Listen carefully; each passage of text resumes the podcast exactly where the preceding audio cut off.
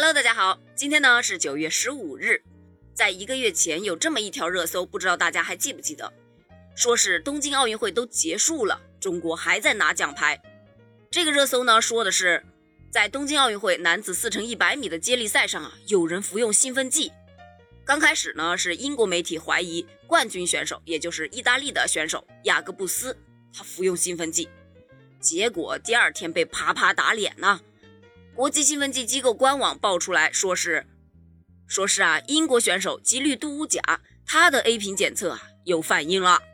那么你想想，当时英国队是银牌得主，而我们中国队是位列第四，一旦银牌被取消，咱们就有极大的可能会递补到这枚铜牌。而中国队是否能够顺利递补到这枚铜牌呢？将取决于对他的 B 瓶检测的结果。而在昨天晚上，这个结果出来了。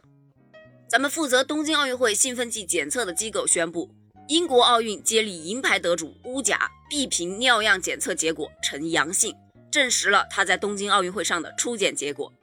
此结果一出呢，网友就沸腾了，全国人民为苏哥求金牌的愿望估计被神明听到了。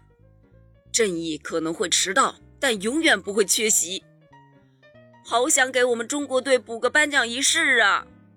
铜牌妥了。银牌有望乎？这位网友不说我都还忘了啊！现在银牌是要取消了，那么那位冠军得主意大利的选手雅各布斯，他的兴奋剂检测结果出来了吗？中国是否有夺银的可能呢？关于这件事儿，你怎么看呢？欢迎给我评论留言呢，我们下期接着聊。